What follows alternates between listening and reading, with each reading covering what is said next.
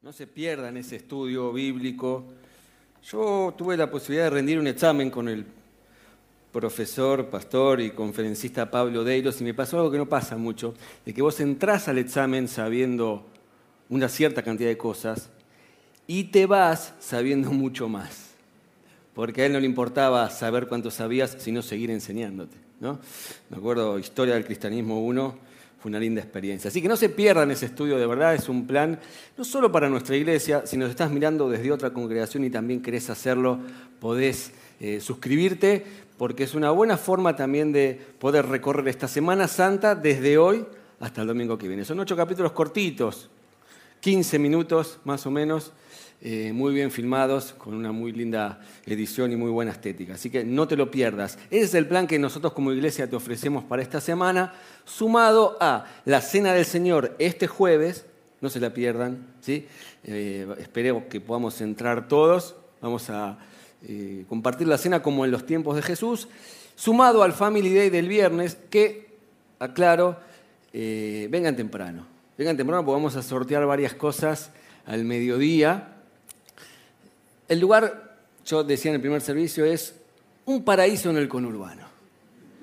Cancha de fútbol, de tenis, de pádel, eh, parrillas, ¿sí? así que traete si querés tu costillar o hace como hago yo, que busco a alguien que sepa, le llevo la carne y me hace un lugarcito y así eh, puedo pasar eh, un viernes como Dios manda. Así es todo absolutamente gratuito, puedes invitar a quien quieras, a tu hermano, tu cuñado, tu pariente, tu primo, tu compañero de trabajo, van a pasar un día especial y lo único que sí, y, lo digo pronto, cinco y media hay que ir dejando el lugar. Por eso vení temprano. Eh, porque bueno, a las seis hay que dejar lindo el lugar y ahora anochece más temprano también. Una cosa más que no me quiero olvidar, el domingo tenemos servicio como siempre, pero tanto los jueves como el domingo nuestros hijos van a tener un programa especial, ¿eh? una obra de teatro en dos partes, una miniserie, digamos, así que no te pierdas también de traer a tus hijos, tanto el jueves como sobre todo el domingo. No sé si me falta algún anuncio más. ¿Sí? Tenemos un grupo que está viajando a una iglesia en Santa Victoria, que trabaja con las comunidades Wichí Estén orando también por eso, el miércoles eh, van a estar saliendo. Y no sé si me falta algo. ¿Arranco? Arranco nomás entonces. Hoy, domingo, se celebra, no solamente acá, eh, sino en casi todo el mundo cristiano, lo que se conoce como el Domingo de Ramos. El Domingo de Ramos es el domingo en el cual Jesús entra a Jerusalén, en el que Él efectivamente es recibido como un rey por la gente para finalmente terminar en la cruz. muchas veces uno se pregunta, ¿y cómo fue que Jesús terminó colgado en una cruz? Y muchos no lo entendemos. Bueno, mi desafío esta mañana es tratar de eh, que juntos encontremos eh, cómo terminó ahí, por qué y los beneficios que para nosotros nos trae la cruz de Cristo. Decían los reformadores, el que entiende la cruz lo entiende todo. Eh, y yo te animo a que vamos juntos a entender lo que pasó. Ese día en el que Jesús, como seguramente vos ya sabés, entró a Jerusalén, él sabía que iba a morir, ¿no? Entonces era todo una decisión, era todo un desafío para él, porque sabía lo que le esperaba. Igualmente él entra en un burro, ¿sí? como hemos visto en las obras de, de Pascuas de siempre, de chiquitito, y la gente que lo recibe, y las palmas, y la gente gritando sana. Todo eso que ustedes conocen, todo eso que sucede un domingo de Ramos, la Biblia lo había profetizado unos cientos de años antes. Por eso yo creo en la Biblia, porque se calcula que más o menos hay 300, entre 250 y 300 profecías que se escribieron en el Antiguo Testamento, del cual tenemos restos, en algunos museos están, 300 profecías del Antiguo Testamento que ya se cumplieron. Una de esas profecías es esta que vamos a ver ahora de la entrada de Jesús a Jerusalén y si querés enciendan sus Biblias o ábranlas si son de la generación anterior. En Zacarías 9:9, ese es el pasaje que nos va a estar acompañando en esta mañana. La entrada triunfal de Jesús a Jerusalén tenía el objetivo de Jesús mismo de reconocerse públicamente como el Mesías. La palabra Mesías significa ungido, significa enviado. Eh, Por cientos de años el pueblo judío estaba esperando un Salvador.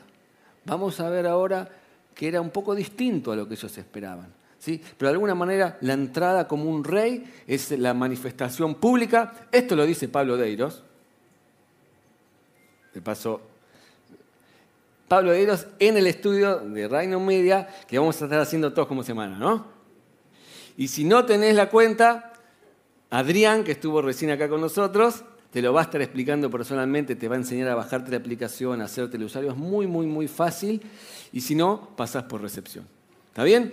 Todo eso está muy bien explicado, mucho mejor obviamente, por el profesor Pablo Deiros. Y Zacarías 9:9 dice, alégrate mucho, hija de Sión.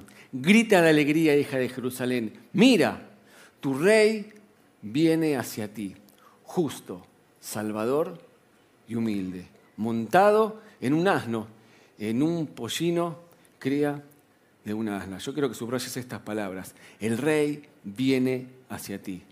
¿Y cómo viene? Viene justo, viene salvador y viene humilde. Si vos te vas de esta mañana, de este lugar, o, apagás la compo o la tele este mediodía desde tu casa, vas a salir sabiendo parte del secreto más grande del cristianismo. ¿sí?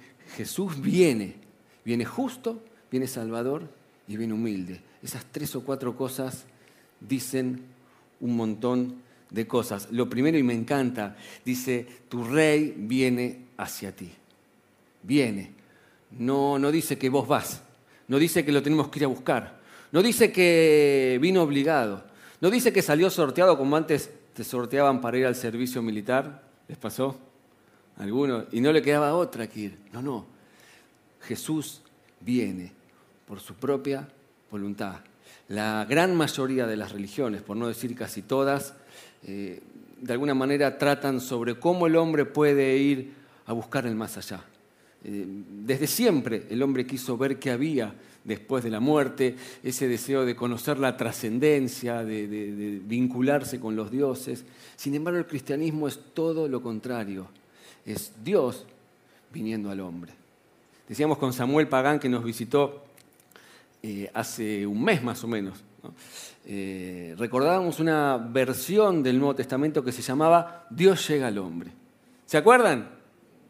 ¿Sí? ¿Se acuerdan? Tienen más de 50 entonces. Porque hace mucho que no se usa esa, versión, era la traducción del Nuevo Testamento en la versión popular. Mucho antes de que tengan los jóvenes ahora tienen decenas de versiones eh, para leer la Biblia y antes el Nuevo Testamento era Dios llega al hombre, porque es así. Vos no llegás a Dios, Dios llega a vos. Y la muestra más gráfica de eso es Jesús viniendo y entrando a Jerusalén. Y quizás hoy viniste vos un poquito machacado, lastimado, perfil bajo porque tuviste una mala semana. Y a ver si Dios te acepta. Y quiero corregirte en esto nada más. Vos no viniste Dios te trajo. Y es muy distinto. Vos no viniste, Dios te trajo. Sobre todo si sos como yo, que me cuesta horrores llegar espiritualmente a fin de mes. ¿No? Jesús siempre nos viene a buscar, siempre, siempre. Vamos a ver esta semana que hay uno de los días en que Pedro, ¿dónde lo vamos a ver? En el video de Pablo Deiro de Reino Media, que si todavía no supiste cómo tenés que anotarte, tenés que ir a dónde? a recepción. Bien, vamos a ver que hay uno de los días donde su discípulo, uno de sus discípulos más fieles, lo va a negar. Y en el momento de la cruz, de 12, 11 van a salir corriendo y el otro lo traiciona. Sin embargo, ¿quién va a buscar a quién cuando termina todo esto? Jesús los va a buscar cuando estaban intentando pescar algo. Intentando, porque ni pescar podían ya. Y los va a buscar. Eso significa que Dios si sos discípulo de Jesús, Dios cuenta con vos. Y también cuenta con tu traición. Dios cuenta con vos y cuenta con tu traición, porque sabe que somos seres humanos que en algún momento, por más fuerza que le pongamos, quizás de eso en un ratito hablemos, terminamos cayendo. Alex San Pedro, pastor que estuvo español, que estuvo hace 15 días, dice que somos pecainómanos pecainómanos, me gustó el término, pecainómanos anónimos. ¿eh? Siempre tratando de recuperarnos de esa tendencia natural que tenemos a pecar. ¿sí? Nos cuesta llegar eh, óptimos, pero me encanta que Dios ve tus problemas, Dios ve tus adicciones, ve tus eh, incapacidades, pero te ama igual. Y Dios no te trata de acuerdo a tus pecados, como dice Jeremías o Ezequiel, ya no me acuerdo dónde. Dios no te trata de acuerdo a tus pecados, te trata de acuerdo a su amor. Por eso tu identidad no está puesta en qué o quién amás. A veces amamos cosas que por ahí no están, no están tan bien. Tu identidad no está puesta en qué o quién amás, sino en quién te ama. ¿Se entiende? ¿Sí? Tu rey viene hacia ti. Eso, esa es la primera verdad trascendental que quiero eh, transmitirte en esta mañana. Casi le pongo a este mensaje, el amor es más fuerte. Pero me pareció un poquito espiritual, claro, como la canción. Entonces quedó eh, el título que quedó. Entonces el rey viene hacia ti, dice. ¿Y cómo dice que viene? Ponemos de vuelta el, eh, el texto. Dice que viene justo, salvador y humilde. Justo significa que viene pero perfectito, impecable. Si fuera un mundial es como el Diego en el 86. ¿Sí? La diferencia es que Jesús siempre se mantuvo así y el Diego, bueno, tuvo sus... Pero Jesús, para ser su viene así, justo, perfecto, impecable, poderoso, pleno. ¿Y cómo dice también que viene? Salvador. Y acá es importante que veamos, porque había todo un pueblo, el pueblo eh, judío, ¿cómo recibe a Jesús? Diciendo que, Osana. La palabra Osana significa salve. O sea, el pueblo de Dios buscaba un Salvador. Pero ¿saben qué? El pueblo judío, en verdad lo que buscaba no era un Salvador, claro, no era un grito de, eh, de feligreses adorando a su Dios. Era un grito desesperado de una nación que estaba siendo ocupada y oprimida por el imperio romano. El pueblo de Israel, bueno, es muy larga la historia, pero el pueblo judío que estaba ahí en Palestina había sido algunos años antes invadido y empezado a ser gobernado por el imperio romano. Y obviamente siempre deseando ser libres y basados en las profecías que estaban en el Antiguo Testamento, sabían que iba a venir un Salvador. Lo que ellos pensaban era que Jesús iba a iniciar una rebelión política. De alguna manera ellos veían cómo eh, acá se vio a San Martín en un momento, o cómo los venezolanos ven a Bolívar. ¿Dije bien? ¿Hay venezolanos acá? Simón Bolívar. Simón Bolívar, claro, están, están allá arriba. Exactamente, como un libertador. Pero Jesús tenía otros planes. Jesús tenía otros planes a tal punto que ni siquiera Pilato, que trabajaba para los romanos, lo pudo condenar, porque dijo, no veo nada malo en él. Jesús tenía el plan y la idea de liberarte de algo mucho más, mucho más fuerte que un poder político o que un gobierno. Si muchas veces venimos acá buscando una solución a un problema que es pasajero, un trabajo, mi novia que me dejó, eh, no sé, lo que, lo que se te ocurra que te esté pasando. Y la verdadera libertad quizás sea otra cosa. Este pueblo estaba desesperado por conseguir una libertad política, pero Jesús en verdad vino a liberarlo de algo mucho más profundo, que era el pecado y la culpa y la separación de Dios. ¿Qué significa que Dios nos viene a salvar? Y esto le da título al mensaje de esta mañana que le puse el triángulo de la salvación. ¿De qué nos salva Jesús? ¿De qué somos salvos? ¿Te lo preguntaste alguna vez? Bueno, en teología hay algo que se llama la salvación plena. Y hay tres aspectos de la salvación que te quiero contar rápidamente que tienen que ver con vos y conmigo. Lo primero, o el primer, imagínate que esto es un triángulo, ¿sí? el primer lado, el primer lado tiene que ver con el perdón de los pecados. Dios viene a salvarte de tus pecados. ¿sí? Recuerda lo que dije hace un ratito, ¿eh? el que entiende la cruz lo entiende todo. Los judíos no entendían por qué Jesús, ese Salvador, ese San Martín, ese Bolívar que los iba a liberar públicamente, termina en una cruz, porque no entendían que la liberación era mucho mayor. Lo primero de lo cual Jesús nos libró es de los pecados. Y de la barrera que había entre el hombre y Dios. ¿sí? Mira, desde que el hombre es hombre ha intentado vincularse con Dios. Antes eh, los cavernícolas, por ejemplo, eh, desde esa época, pensaban que el mundo estaba gobernado por deidades, algunos varones, otras mujeres, y que para que te vaya bien en la tierra vos tenías que ofrecer sacrificios a esas deidades. Por ejemplo, eh, si vos tenías una mala cosecha, significaba que había un Dios que estaba enojado con vos y te había castigado. Entonces, ¿qué tenías que hacer? Ofrecer un sacrificio. Entonces, por ejemplo, si vos eras agricultor y habías tenido una mala cosecha, vos tenías que ofrecerle al Dios de la tierra una parte de tu cosecha. Y ese Dios te iba a bendecir.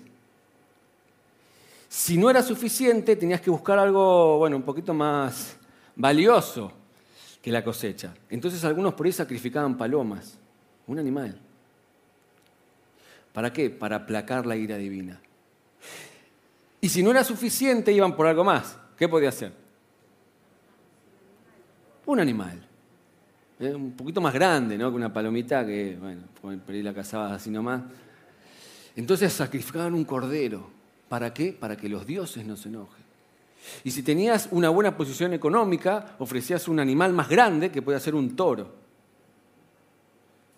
Y si no era suficiente, ¿qué tiene más valor que la vida eh, de, de un animal tuyo quizás? Tu propia vida.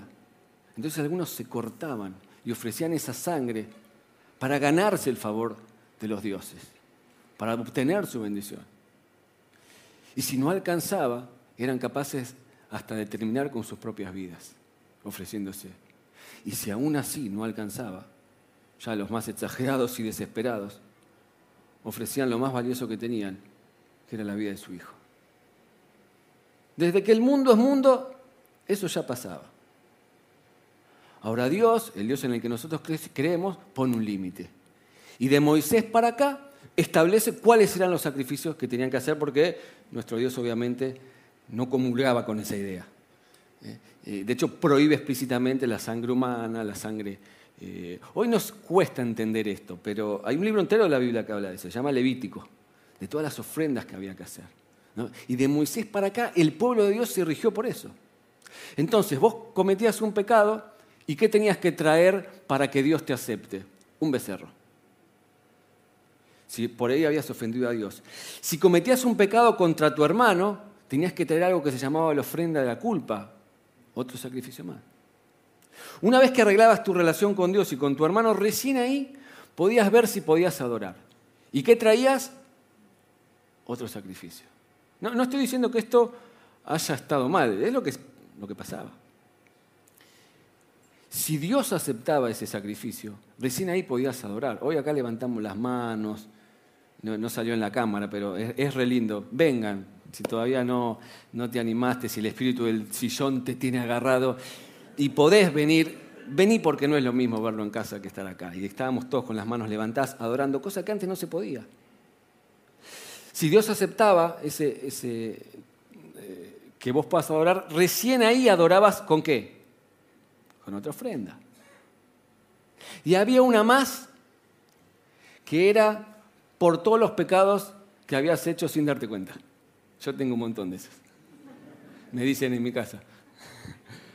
¿No? ¿Vos te imaginás 2022 vivir así? ¿Te imaginas lo que sería llegar acá con el auto? Primero tenía que tener un zoológico más o menos. ¿Sabes lo que sería llegar con el auto lleno de animales? El olor. Contaban el primer servicio, hicimos las compras del mes y compramos pescado se ve que el chico de Coto, el de la pescadería, no lo envolvió bien.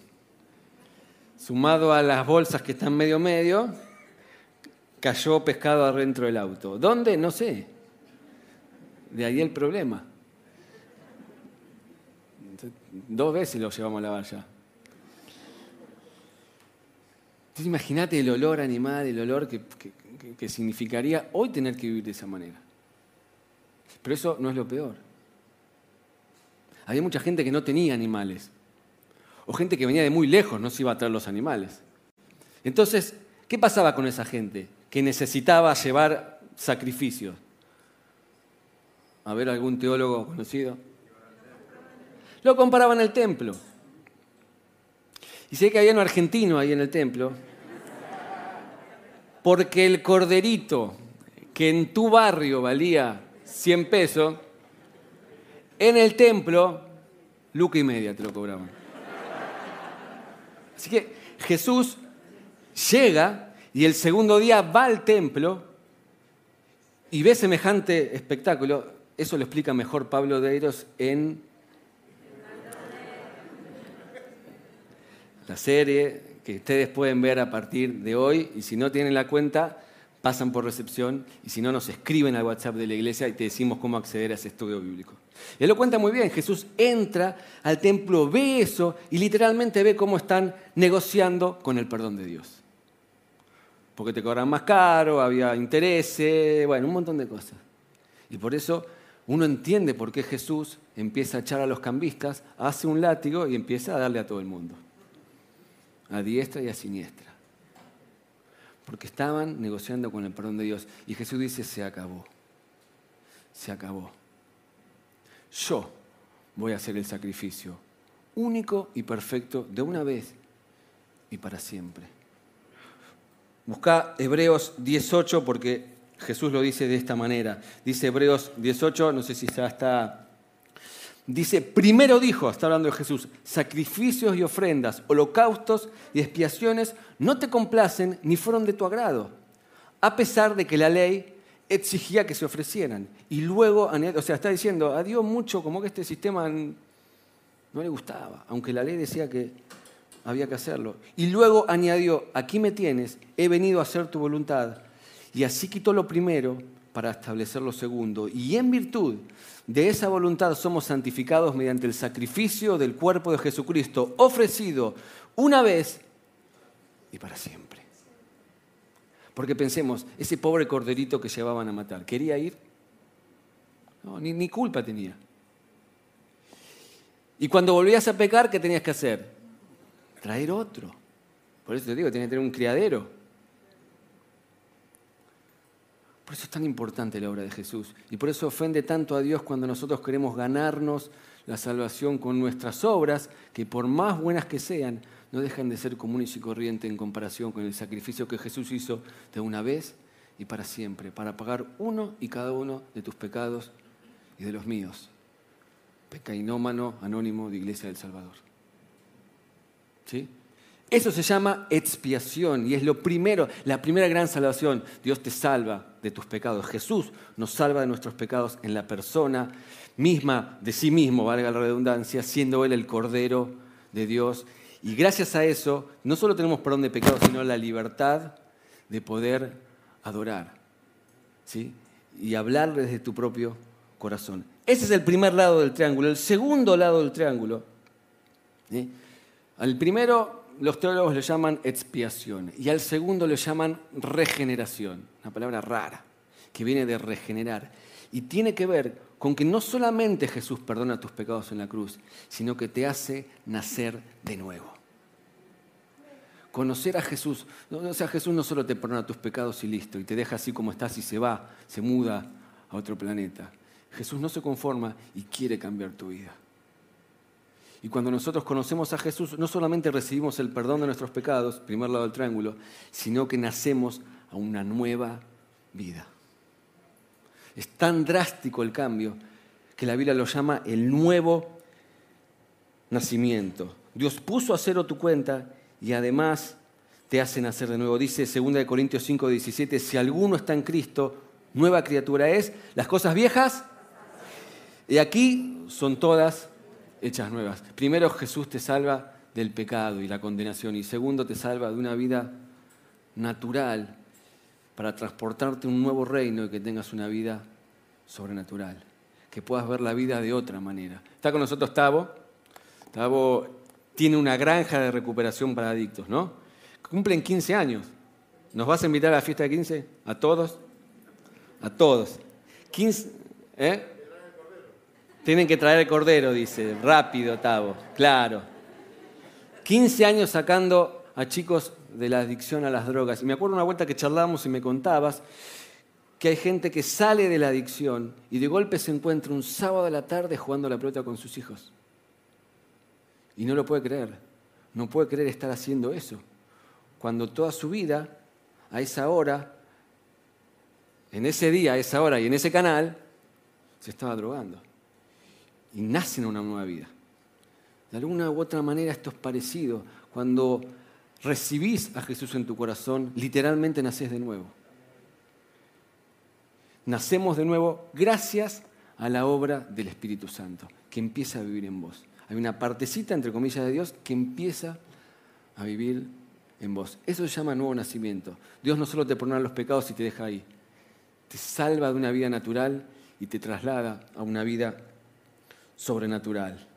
Una cuenta en cero para vivir igual que antes, ¿qué sentido tiene? Te ama tanto que no te va a dejar así. Por eso recibir a Jesús en tu corazón es más que venir a la iglesia, maquillarte un poquito, cambiar algunas cosas. Es literalmente nacer de nuevo. ¿Necesitas nacer de nuevo? Quizás en esta mañana. ¿Quién hace la obra? ¿Cómo se produce el cambio? El Espíritu Santo es el agente especial, porque el Espíritu Santo entra en tu vida y es el que va a empezar a hacer los cambios que ni vos ni yo podemos hacer. ¿Sí? Una vida nueva. Ahora,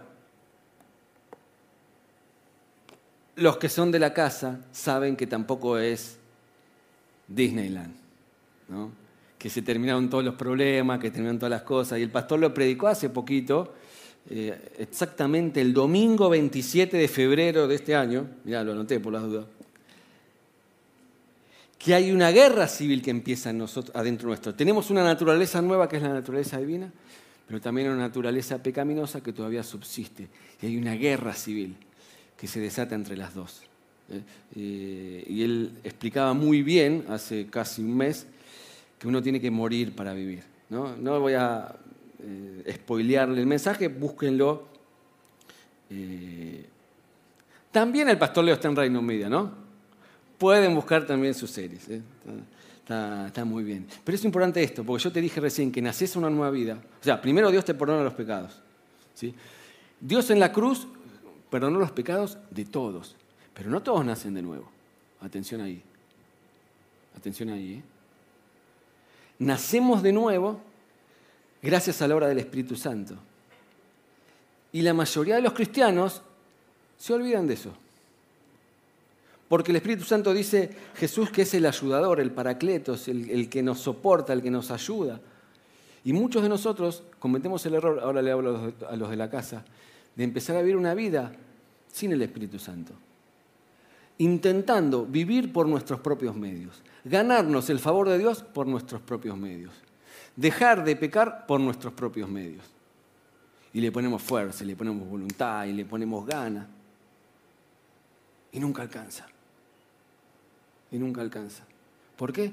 Porque el Espíritu Santo está ahí no solamente para hacerte nacer de nuevo, sino para ayudarte a vivir esa vida nueva y victoriosa que tenés que vivir. No dejes de confiar en el Espíritu Santo para progresar en tu vida. Sí, muchas veces nos olvidamos de eso. Y cuando tuviste una mala semana, que seguramente tuviste, te sentís el peor. ¿Por qué? Porque estás luchando solo. Alguien lo graficó alguna vez de, de esta manera, ¿no? Dijo que, o sea, lo que quiero decir en este momento, le hablo a los de la casa, vos no sos hijo de Dios por mérito, sos hijo de Dios por nacimiento, ¿ok? La salvación, nosotros creemos el Espíritu Santo una vez que entra, no se va más. No hay un solo versículo en la Biblia que diga que el Espíritu Santo puede salir. ¿sí? Pero muchas veces descuidamos eso y vivimos la vida cristiana solos. Creemos que estamos solos, con nuestra fuerza de voluntad, con nuestras ganas, y te terminas dando cuenta que nunca alcanza. Y alguien lo graficó con un velero. ¿Sí? ¿Cuántos tienen un velero acá? ¿No tienen un velero? ¿O fueron alguna vez? Un velero sin motor, ¿cómo funciona? ¿Cómo avanza? Con el viento. Necesitamos viento y ¿qué hay que hacer? Levantar las velas. Y alguien dijo alguna vez, el viento es la gracia y el poder de Dios y del Espíritu Santo en nuestra vida que sopla para que el barco avance. Vos y yo, lo único que tenemos que hacer, ¿qué es? Izar las velas. Esa es nuestra parte. El Espíritu Santo hace todo lo demás. Algunos, los más legalistas, los que somos legalistas, digo. Izamos las velas y empezamos a soplar. Poniendo todo nuestro esfuerzo. Y nos olvidamos que el Espíritu Santo está dentro tuyo para ayudarte a no responder mal, a amar a tus enemigos, a confiar cuando las cosas se complican, ser un hijo de Dios. El Espíritu Santo que está adentro tuyo. No pelees más solo. Por algo nacimos de nuevo, por algo el Espíritu Santo está ahí adentro. ¿Ok? El perdón de los pecados, que se llama expiación. El segundo lado del triángulo es la regeneración, somos hechos nuevos, tenemos el Espíritu Santo que nos hace ver la vida de otra manera y que nos hace vivir la vida cristiana de otra forma. Y el tercer lado del triángulo, para tener una vida plena y victoriosa, se llama santificación. La palabra santificación tiene, significa una vida apartada y dedicada a Dios. ¿Qué me decías, Dorita, que viene de, qué verbo?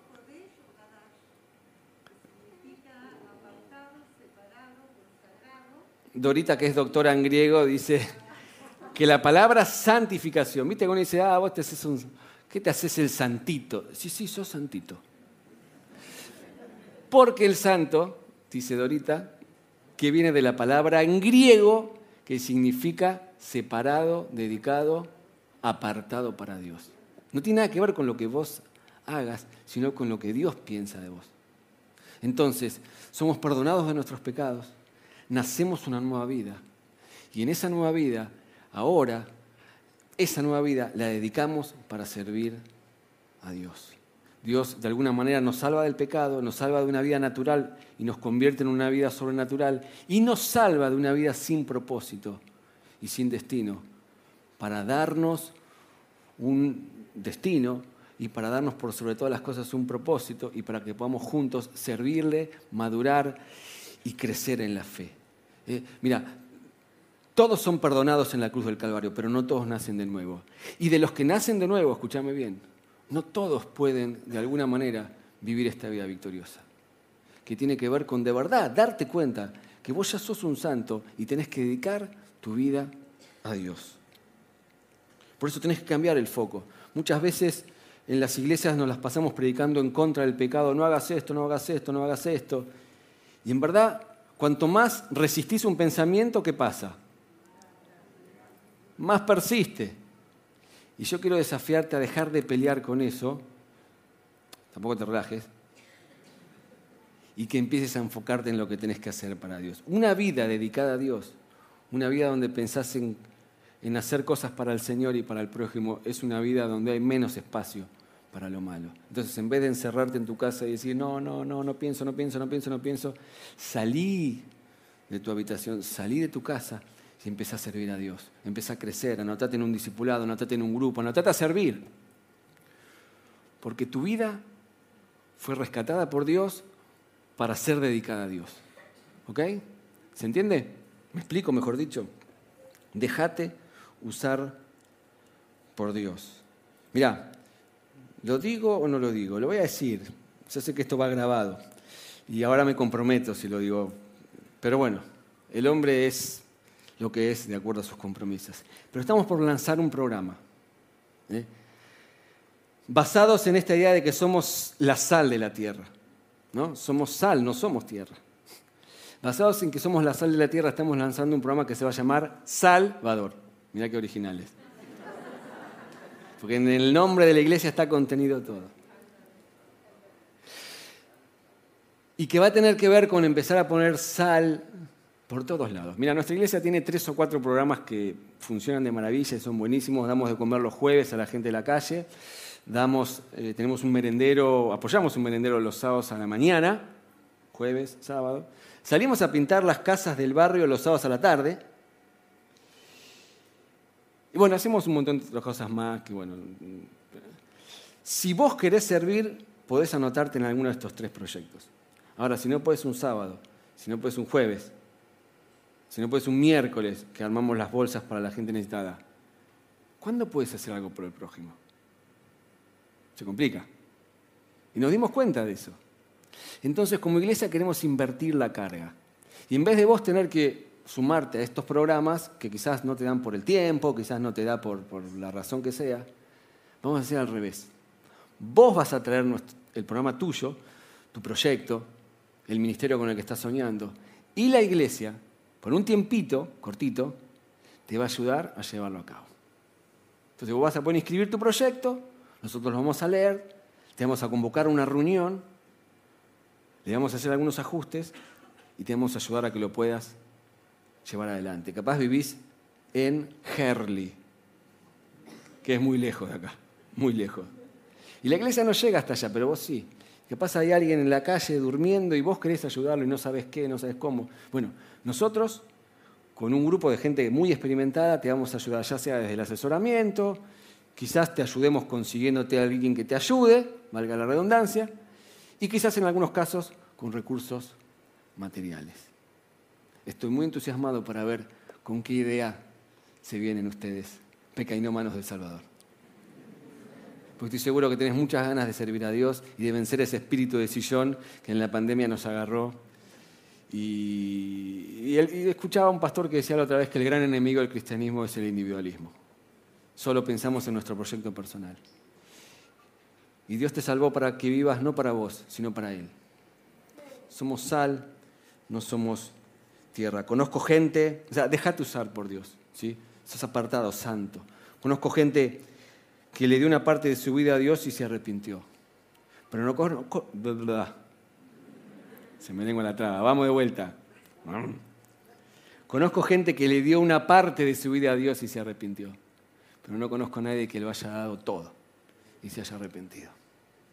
Tu vida es consagrada, dedicada, apartada para Dios. No se trata de, ni de dinero, no, no, se trata de tu vida, tu tiempo quizás. Tu energía, tu mente puesta al servicio de Dios.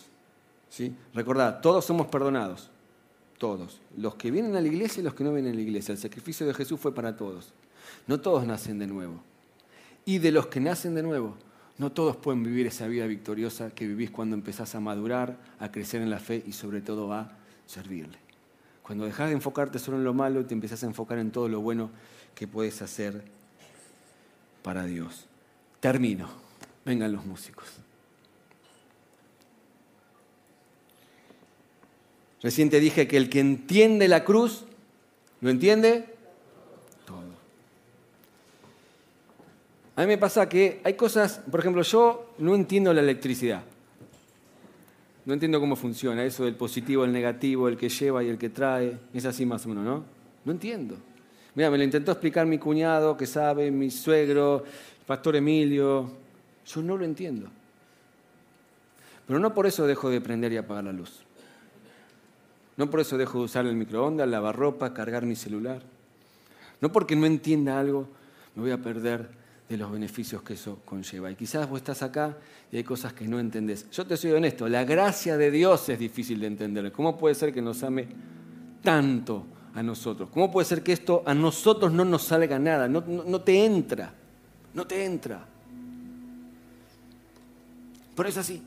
Si lo querés entender en términos humanos es lo que a mí con la electricidad. Y tampoco soy tan tonto, ¿eh? tengo dos carreras, hablo un idioma y medio. Eh, tengo dos trabajos, no me considero tan... Pero no lo entiendo. Y con la gracia de Dios pasa igual. Y a veces no lo entiendo. ¿Cómo puede ser que me siga amando, que me siga dando oportunidades, que me siga haciendo sentir su presencia, aún como soy? Poneme de vuelta, por favor, el versículo de Zacarías, porque así termina. ¿eh? Entonces Jesús viene justo, salvador te quedó claro, ¿no? De todo lo que te salva, de tus pecados, de una vida natural para convertirte en una vida sobrenatural, que casi me olvido decirlo. ¿eh? Esa lucha que se da dentro tuyo entre el bien y el mal, en algún momento va a terminarse. ¿Cuándo? Cuando Él venga a buscarte y te lleve a una eternidad con Él. Ahí se terminó la lucha, ahí se terminó todo, ahí se terminó el pecado. Pero para llegar ahí tenés que haber nacido nuevo. ¿Sí? Y ahí se van a terminar todos los conflictos.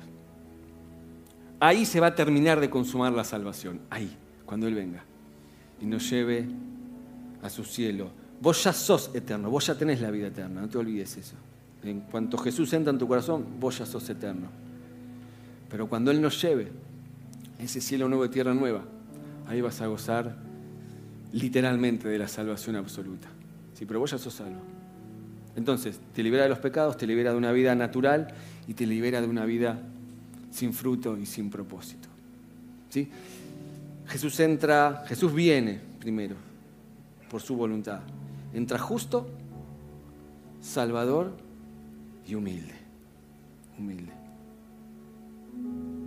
Dice que se le acercaron a uno y le preguntaron, ¿sos tan humilde como dicen? No, más. Jesús entró arriba de un burro y por ahí nosotros eh, nos parece que un burro es un animal de poco valor. ¿No? Acá en la Plaza de Morón antes había un burro todo desnutrido que te, te hacían el paseo, ¿te acordás? Es un burro. Pero en la antigüedad los reyes andaban en burro o en caballo. Cuando los reyes entraban a una ciudad a caballo significaba que entraban a hacer la guerra. Y cuando entraban en burro significaba que entraban a hacer la paz. Y así entró Jesús a Jerusalén, a hacer las paces entre nosotros y Dios. Dice que va a volver en un caballo blanco para destruir el mal, pero eso va a ser más adelante.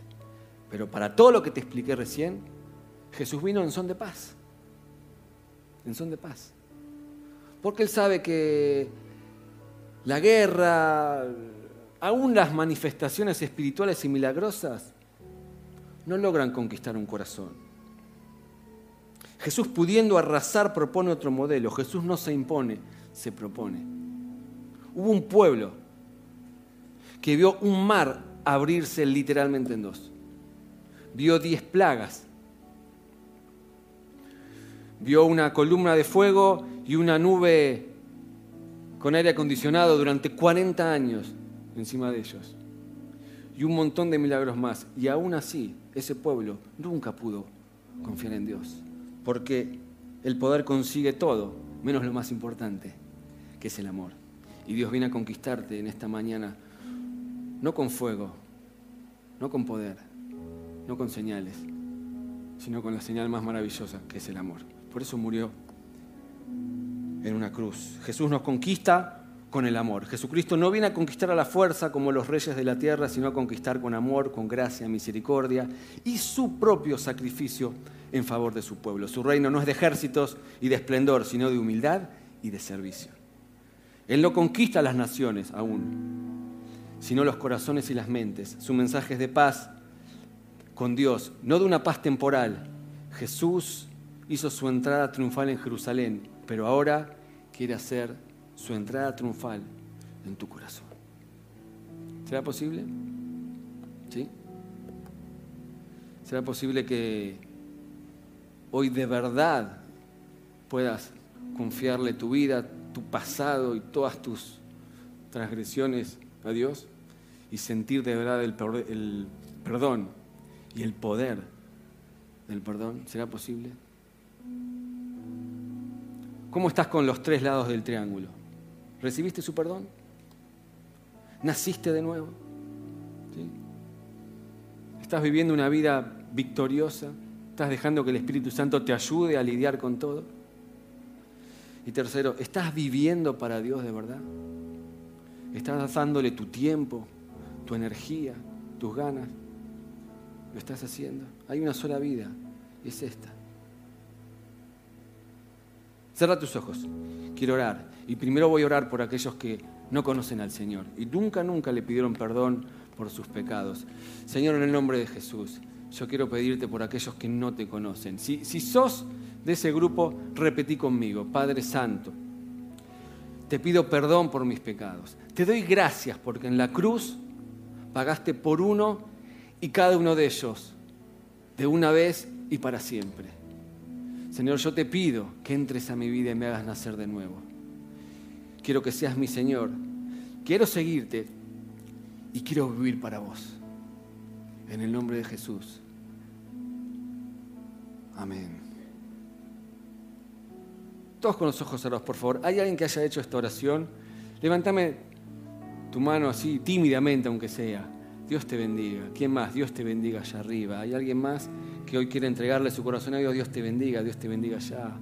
Acá el Espíritu Santo entra en tu vida, te va a hacer nacer de nuevo y vas a vivir una vida sobrenatural, con propósito, diferente. ¿Alguien más? Es un acto espiritual. ¿sí? Es, Dios te bendiga ya también. Bueno, Señor, ahora te pido una vez más por ellos. Te pido que tu Espíritu Santo nazca en esos corazones, Señor, y les haga ver la vida de otra manera, Señor. Que se sientan perdonados por todos los pecados que cometieron, Señor. Que sientan la libertad, la paz y el propósito que solamente nos da ser hijos tuyos, Señor. Los bendigo, te pido que puedan crecer y vivir esta vida en plenitud, Señor.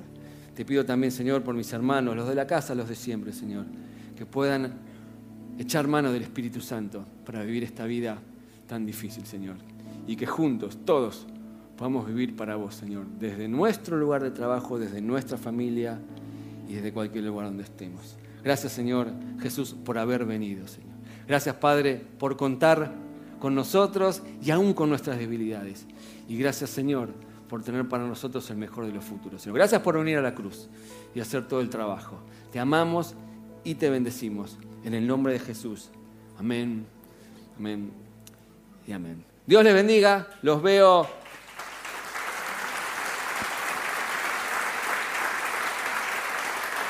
Los veo el jueves, los veo el viernes, ¿sí? En el, en el asado y también el domingo. Bendiciones.